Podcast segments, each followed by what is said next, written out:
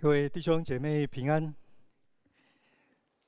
上一次我们谈到，在马可福音的第一章，耶稣用几件的事情来揭示他来到人世间传扬天国福音的主旨。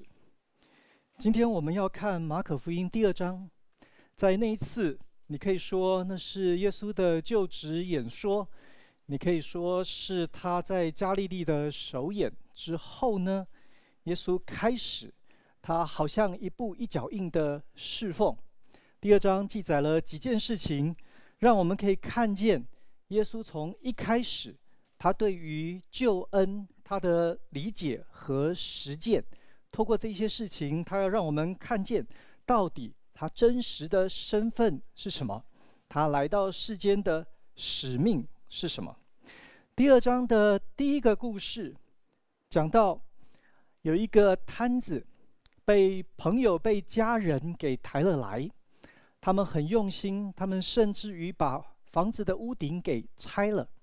这个瘫子到了耶稣的面前，他的行动困难，耶稣看着他跟他周围这些爱他的人，经文告诉我们，耶稣就医治了他。可是，在耶稣医治的过程当中，显然耶稣心里头另有一些想法，因为耶稣一开始所说的，耶稣说：“小子，你的罪赦了。”当耶稣这样一说，在旁边的这一些宗教人士、这一些法利赛人非常紧张，他们的反应是：这个人怎么可以说健忘的话呢？这个人难道不知道只有神可以赦罪？耶稣回头问这一些人说：“你们觉得是说起来拿着你的被子离开吧，容易呢，还是说赦罪容易呢？”弟兄姐妹，我不知道你的想法是什么，哪一个容易呢？我看起来两个都很难呐，不然我们试试看吧。两句都不容易。耶稣明明是要医治，他却要从赦罪开始说起，让在旁边的这些文士、法利赛人、宗教领袖，每一个人都非常的紧张。为什么呢？显然，耶稣不是只有要医治人而已，耶稣要挑战这一些人他们的想法、观念。耶稣要带我们进入更深刻的真理。马可福音第二章的第二个故事，第二个事件是耶稣又收了一个学生。除了第一章里头的四个学生之外，在这里告诉我们，耶稣收了一个新的学生，他的名字叫利未。利未呢是一个收税的，他是一个税务员。在现在这样子的职业，大概就是一个。公务员对我们大家来说，他有正当的职业，说不定也非常的受人敬重。不过，在耶稣的时代，一个收税的呢，是一个被众人讨厌的人，因为收税好像是跟罗马政府承揽了这样子的生意，然后呢，就在以色列的民间到处收刮，他们所收的一定得达到给罗马的那个数字，当然。大部分的人都不会做赔钱的生意，一定是在这一个基础之上，再另外多收一些，这成为他们的酬劳。所以你可以想象，利位其实在当时是非常被人唾弃、藐视的。这个比汉奸之类叛国的行为，说不定还更为可恶，因为他有很好的名目。可是呢，仔细一想。都是见不得人的勾当。耶稣收了这样子的一个学生，我们应该如何看待呢？对于这些宗教人士来说，也许耶稣收了立位做学生还无可厚非，因为毕竟拉比老师就是应该有教无类，就是应该要可以感化生命，说不定透过立位。收了利未和利未的相处，可以使他发现自己的错误，从而改正他的思想观念，从此成为一个真正的以色列人也说不定。不过，耶稣显然有一些不一样的想法。经文告诉我们，耶稣跟利未的朋友们，这一些税吏、这些罪人们在一起。本来，耶稣和学生的这些朋友们花时间在一起，实在也没有什么太值得批评的。但是呢，这一些宗教人士对耶稣所做的很有意见，他们又说话了。各位，如果我们在耶稣的情况，我们设身处地想，其实这是很简单的一件事，只需要稍微的解释一下，这个事情就可以过去。耶稣只需要说，在平常的课程之外，我们也花了一些时间吃饭、聊天、相处，这并不是我们课程的绝大多数，大概所有的人都可以接受这种说法，不是吗？可是呢，耶稣偏偏说：“这是我来最主要的目的，因为我来本不是招义人，乃是招罪人。”耶稣不愿意把这样的一件事情变成小事，变成是教导学生整个过程当中的点缀。耶稣说：“这是我来最主要的目的。”各位，耶稣到底在干嘛呢？耶稣为什么跟当时的体制要产生这么多的冲突和不和呢？马可福音第二章的第三个故事讲到，这一些在耶稣身边一天到晚监看他的这些宗教人士，他们呢，这一次采取了主动的态度，他们看着耶稣，看着耶稣的门徒，今天他们来对耶稣质问。他们说：“为什么你的门徒都不进食呢？进食是当时的以色列人，几乎可以说是所有的人生活当中一定会做的事。也许每一个人的频率不太一样，有的人更为近前，所以更长的时间进食；有的人可能比较忙碌，所以进食的时间频率低一点、少一点。但是，对以色列人来说，这是身为一个以色列人，他有宗教信仰、有宗教生活的标记，他一定得进食。法利赛人在耶稣的身边、周围张大眼睛仔细的看，然后他们得出了一个结论，就是奇怪了，耶稣为什么你的门徒没有人进食呢？看起来每一天吃喝快乐。各位弟兄姐妹，如果同样的质疑在你身上，或者我们作为耶稣的朋友，耶稣的测试，我们会如何回答？如何建议呢？其实也很简单。其实进食呢是蛮个人、蛮私密的，而且也不一定需要是天天或者每一周都进行的。要呃简单的回答。把这一个危机给一语带过，坦白说不是太困难的事。可是耶稣怎么回答呢？耶稣说了非常非常特别的话。耶稣说：“新郎跟陪伴之人还在一起的时候，他们怎么可以进食呢？”各位，你仔细想一想，耶稣的这个回答，耶稣不是说是进食很好，进食我的门徒们在时机。适合的时候，他们也会做。耶稣说：“眼前现在，只要我在，他们根本连想都不应该想，因为我的缘故，所以他们看环境、看传统、看他们的习惯，他们必须要有一个新的眼光，有一个新的态度。”耶稣真的非常挑战体制耶。马可福音第二章的第四个故事是刚刚天行长老为我们所读的经文。在安息日的时候，耶稣和门徒从麦穗麦田附近经过，门徒因为肚子饿了，所以就掐了麦穗吃了起来。对法利赛人来说，他们又找到了一个借口，一个机会。他们问耶稣说：“怎么可以在安息日里头做这样不可以做的事呢？”我觉得耶稣这一次的表现似乎比上一次要要好。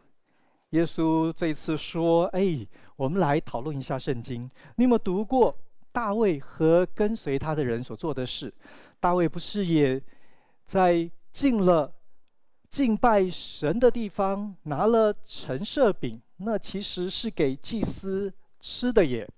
各位，如果耶稣就停在这里，那有多好？我猜这些法利赛人他们会心服口服。”可是耶稣接下去怎么说呢？耶稣接下去说：“安息日是为人设立的，人不是为安息日设立的。”这句话听起来呢，常常让人非常感冒，尤其是体制内的人。不过这句话还不够凶狠，不过是不够深刻。耶稣再补了一句：“耶稣说，人子是安息日的主。”耶稣说：“我是安息日这个观念、这个律法、这个制度的主人。我决定它的意义，我决定它的存在，它的价值是我所设立的。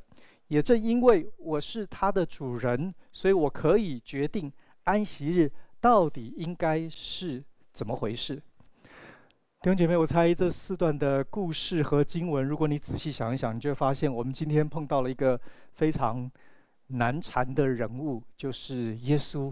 耶稣在这四个故事里头，这四段的经历当中，非常清楚明显的，就是要针对体制来说话，来责备，来纠正。到底我们怎么理解体制和耶稣呢？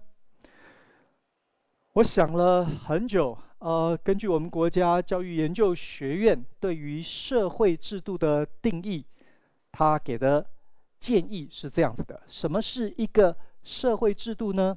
社会制度是人类为了满足群体生活的需要而建立的，不管是呃在岁月当中经年累月的慢慢一点点的修正所建立，或者是比较一次性的。大家有一个法律或者是共同的协议所建立。总而言之，它是因为满足群体的需要、众人的需要所建立。它是一个有系统、也有组织、一个被社会的成员一起认可的社会行为的模式。这个定义其实蛮好的，虽然它有一点抽象。在我们生活的情境里头，有宗教的制度。有政治的制度，有婚姻家庭的制度，有军队的制度，所有的这一些都是为了满足群体生活的需要而建立的。它有系统，它有组织，它也是被众人所认可的社会行为的模式。一个社会行为的模式，它有几项功能。第一个呢，是要满足需要。这个需要可以是个人的，也可以是群体的。它的第二个功能是要引导行为，引导的行为可以是对体制内、组织内的人有引导的作用，也可以是对外围的人清楚那个界限，所以它的秩序可以维持。当然，所有的社会制度，它的功能也都有一个很重要的，就是要可以。传承可以规范，可以成为社会稳定的力量。我知道这种呃定义、概念等等，对大家来说通常都比较复杂。我们举一个具体的例子来说，就是婚姻家庭制度。弟兄姐妹，你想一想，婚姻家庭这样子的一个社会行为模式，一个社会制度，它当然满足了我们。个人和群体的需要，我们生在一个家庭当中，是这个家生育我们，呃，教养我们，供应我们，照顾我们。我们有成长过程当中被照顾的这样子的需要。它不但是个人的，它也是社会的。社会需要有人来生养、来教育我们的下一代，所以这个社会它才可以存在。可以长久。家庭这个制度呢，它也引导了我们的行为。在家庭当中，孩子们呢被教育、被管教，在家庭当中，孩子呢有父母亲的榜样，他可以效法。当然，也因为有家庭的这个制度，所以呢，对于别人的家，我们会知道我们的分寸和界限，所以他也引导了在家庭之外其他的人如何相处和互动。当然，在这样子的家庭当中，我们可以看见，靠着家庭的制度，社会呢可以世代的传承。所以，家庭很可能是我们最熟悉的一个社会的制度。当社会制度里头特别讲刚刚的这个家庭，它在我们每一个人的生活圈子，在我们的思想观念当中，变成我们很熟悉、我们所接受的、我们所认可的一种行为模式、一种制度之后，各位你可以想到，我们看见了非常多的人，当他结了婚之后，因为结婚，所以他认为他对这个家他有责任。他每一天很辛苦的出去工作，日出而作，日入而息。他觉得，只要他可以给家里头的人温饱的生活，好好的照顾他们，对他来说就是他人生最大的满足。我们对于一个男人或女人这样子的付出照顾家庭，我们也给他非常高的评价。我们觉得这样子的人。这样子的家庭是在社会当中非常美的见证。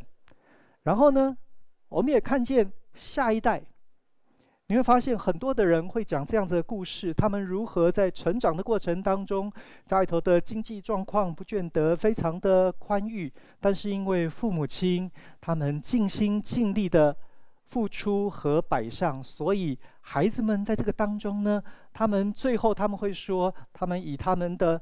生活，他们将来的成就可以光耀门楣，可以使父母亲满足，成为他们人生当中一个非常非常荣耀的事。一个社会制度，它的完整，它发挥它正常的功能，对于所有的人来讲都是非常重要的事。如果是这样，也许我们可以回过头来看。马可福音第二章这里头所提到的，耶稣在第二章里头一开始，特别是我们刚刚所提医治那个行动不便的人，耶稣所做的事，在旁边的这一些所谓宗教人士，对他们来说，当耶稣对他们讲，对这个瘫子说：“小子，你的罪赦免了。”理论上，这些宗教人士，他们应该要立刻有非常非常强烈的反应。为什么呢？他们的反应在于，各位宗教制度真正最重要的精神，对于以色列人来说，那是神与人相会的所在。是因为有一位爱他们的神，曾经在历史当中帮助了他们，使这个民族。这个国家有了起点，在历史当中常常经历上帝的保守，是因为这个缘故，产生了以色列整个宗教的传统、组织、规定等等。对于一个以色列的文士、法利赛人、祭司来说，有什么比宗教、比神人相会更重要的事呢？我们可以想象，在这样宗教的概念之下，最重要、最关心的问题，其实是什么事情可以拦阻神和人的相会？对于任何一个以色列宗教的人士来说，最大的问题是罪，如何处理罪的问题？当耶稣在那里宣告说：“你的罪赦免了。”我猜这些人应该立刻邀请耶稣多说一点。为什么你可以赦罪呢？如何赦罪呢？权柄从哪里来？在伊甸园里头的那个问题，如何从根本、从源头就解决呢？他们真正应该关心的这个是这个问题。可是你发现他们的眼目只在宗教的规定上面。当有人好像给了那一个最根本的答案的时候，各位，这些人好像瞎子一样，他们完全没有意识到他们该关心的问题。体制长久之后，人如果失去真正的焦点，人的观念模糊了，人呢被枝微末节的事牵着走了，所以对他们来说，真正的问题是：哎，这个人怎么这样讲话呢？好像你只要懂得如何在规矩当中说话，你要做什么都可以。你有一个安全的舞台，你可以表演，你可以发挥，都没有关系。但是呢，别碰触真正最深刻的问题。你看见为什么耶稣要挑战体制了吗？在第三段里头，当耶稣和这一些法利赛人讨论进食的时候，弟兄姐妹，我们晓得以色列的进食是要人因为没有吃，因为肚子饿，因为发现身体很不容易像平常有得吃喝那样子，好像非常健康、非常有精神、非常有力气。进食的设计是人在这样子的缺乏当中，人可以学习谦卑。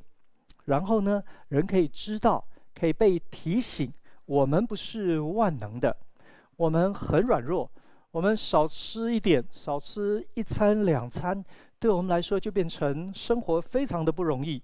进食是要让人可以回头体会自己的缺乏，以至于他们可以倚靠上帝。可是呢，当你把这一些，是要让你体会缺乏的，变成一个规定，变成一个控诉，变成一个律法的捆绑，要强加在别人身上。各位，这已经是利用体制遂行己意，这不是体制真正要发挥的精神和功用。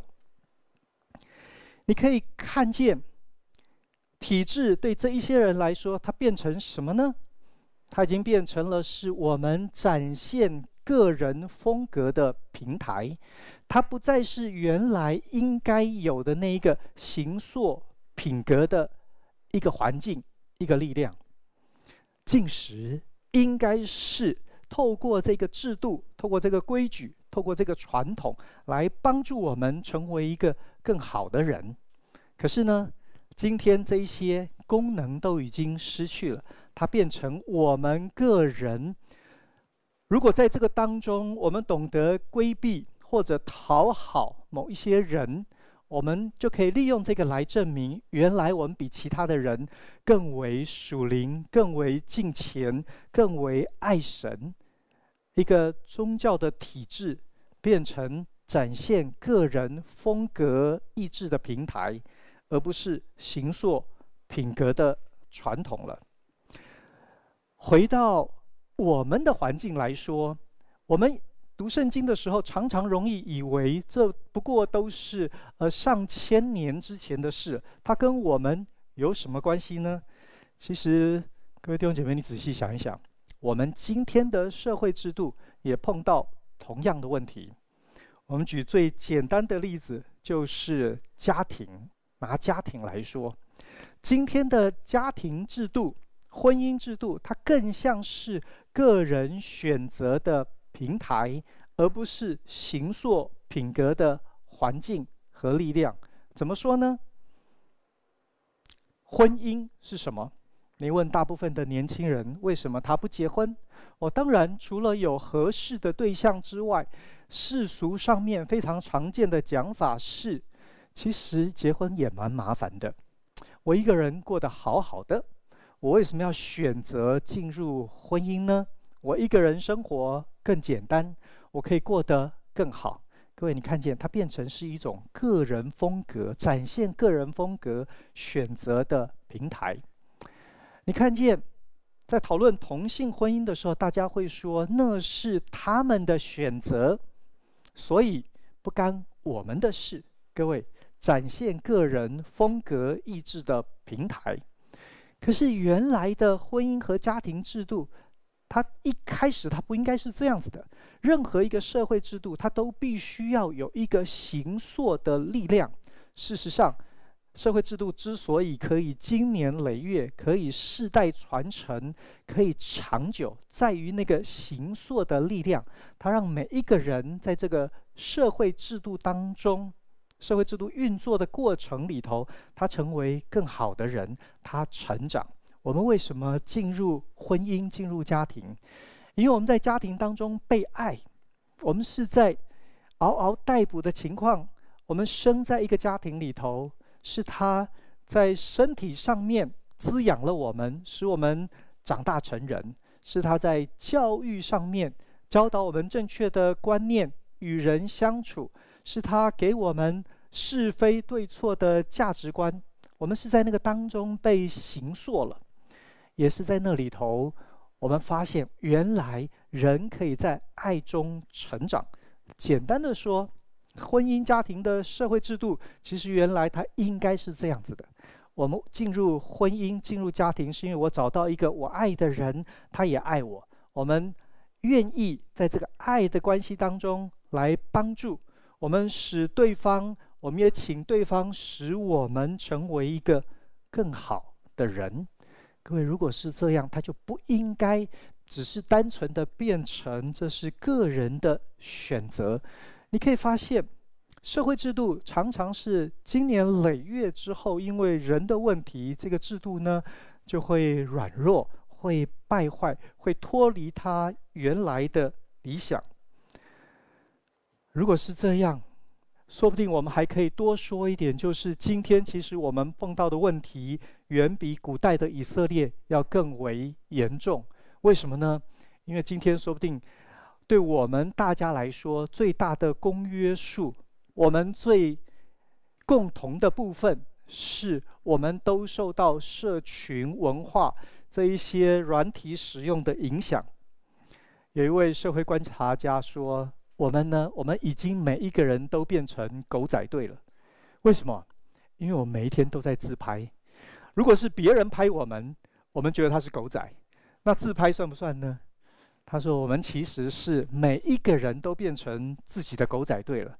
我们也因着这样，常常陷入自恋或自怜的情节当中。”他说：“我们其实呢，我们不喜欢别人进入侵犯我们的隐私，但是呢，我们也蛮常不管吃什么、喝什么、玩什么、看到什么等等，我们就立刻公告周知。我们牺牲了我们的。”隐私，然后来换取认同。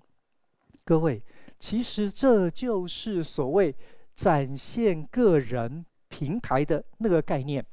当然，我不是要说所有这样做的人，好像我们都在万劫不复的情况之下。我的重点反而比较是，我们得提醒今天这一些对大家来说非常熟悉的习惯和行为。他会回过头来塑造我们的观念，改变我们的生活价值和习惯。对于一个更熟悉平台概念的文化和社会来说，放弃那个形塑品格、塑造生命力量的社会制度，我猜我们比古代的以色列，我们比古代的任何一个文明国家都要来得更为。可能，换句话说，我觉得马可福音里头耶稣所做的事，耶稣所提出来的挑战，更应该是我们生命的反省。那我们怎么办呢？有一位作家，他的名字叫 Levin，他写了一本书，叫做《A Time to Build》。他看了，他研究了美国的政治、宗教、学校。军队等等这一些社会制度之后，他说：“我们都在崩解当中，因为今天的政治家说不定找网红来肯定他们、帮助他们提高点阅率、支持率的手段，远比以前都要更严重。靠着推特来治国的大有人在。我们越来越接近这种平台式的。”文化和概念，在他的研究当中，他提出了一个如何防止体制的崩解，或者说体制的答案在哪里？社会需要能够延续、能够生存，非常需要靠的这些制度，正常、健康、正常的运作。那答案在哪里呢？我们都在平台文化之下了，怎么办呢？他说：“如果人可以重新信任体制。”如果体制可以发挥它的效能，其实人需要体制的，人会愿意让体制重新正常运作起来，因为我们要能够生存，我们要能够世代的传承。简单的说，就是两个概念，一个就是对体制的信任，另外呢是体制展现它专业的能力。发挥它的功用，使我们在这个体制当中，我们可以快乐、平安的生活，进行每一天的日常，延续我们的世代。各位，Levin 的这个研究其实很有趣，为什么呢？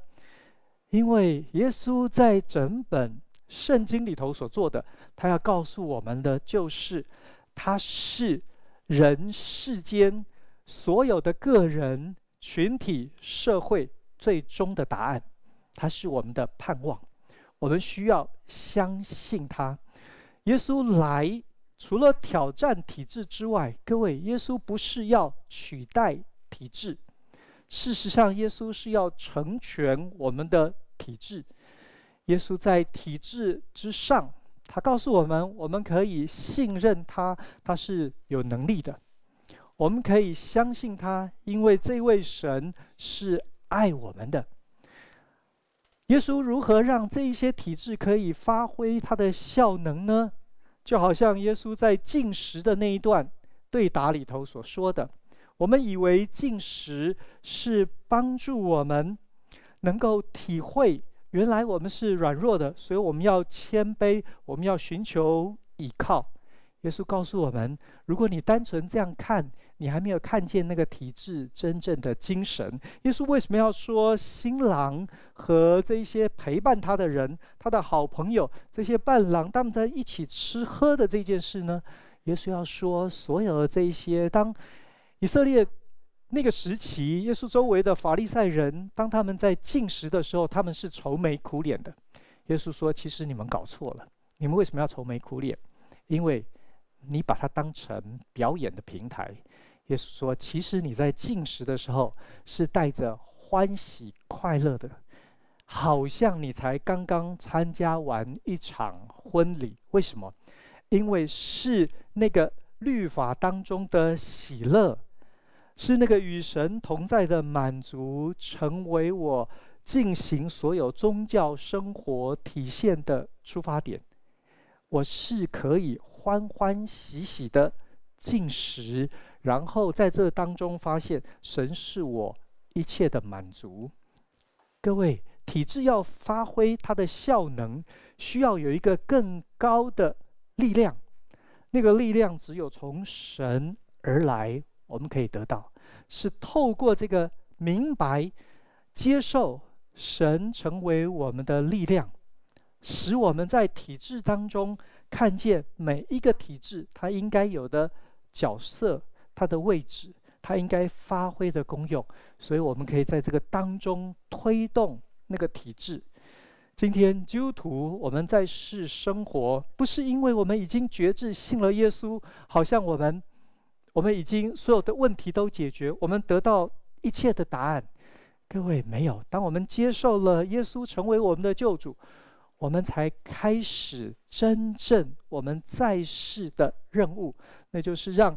福音的精神可以进到我们所在的生活的每一个向度、每一个层面，让大家发现，原来信仰可以成为那个非常强大的推动力。因为这一些基督徒的缘故，所以即使是政治，即使是经济，是学校，是军队，是婚姻家庭，都可以改变。基督徒要因着耶稣的缘故。让人发现，神的同在就是天堂。我们这一些人在世上，因着光、因着盐的功用，大家都可以看见，我们可以行在光中。对于刚刚接触基督教的朋友们来说，基督的信仰要说什么呢？要说的还不是在今生之后所谓永恒的盼望，他告诉你今生的意义和价值。我们个人，我们生存的意义可以改变，我们可以不再为自己，我们有一个更宽广的目标可以寻求，我们可以产生极大的改变，是让这个社会都一起见证天堂的荣耀。这是信仰。今天是教会年里头的棕榈主日，是耶稣骑着驴进耶路撒冷城，宣告他是新生的王。一个王来，要透过他的治理，使一个地方完全的不一样。各位，今天耶稣这位王告诉我们，所有的体制可以改变，可以因为我们有他，可以相信。可以，因为有他有能力来改变我们的生活，可以完全不一样。我们可以活在上帝的国里。我们一起祷告。谢谢主，你是挑战体制的主，你也是成全体制的神。愿你在我们这一些软弱卑微的人身上彰显你的荣耀。主要让我们看见。只要我们存活在世，每一个日子，我们都可以因着相信你，因着你的复活的能力在我们身上发动。主要我们所在的地方就是你的国。愿你帮助我们，让世界见证你的荣耀。我们这样祷告是靠耶稣的名，阿门。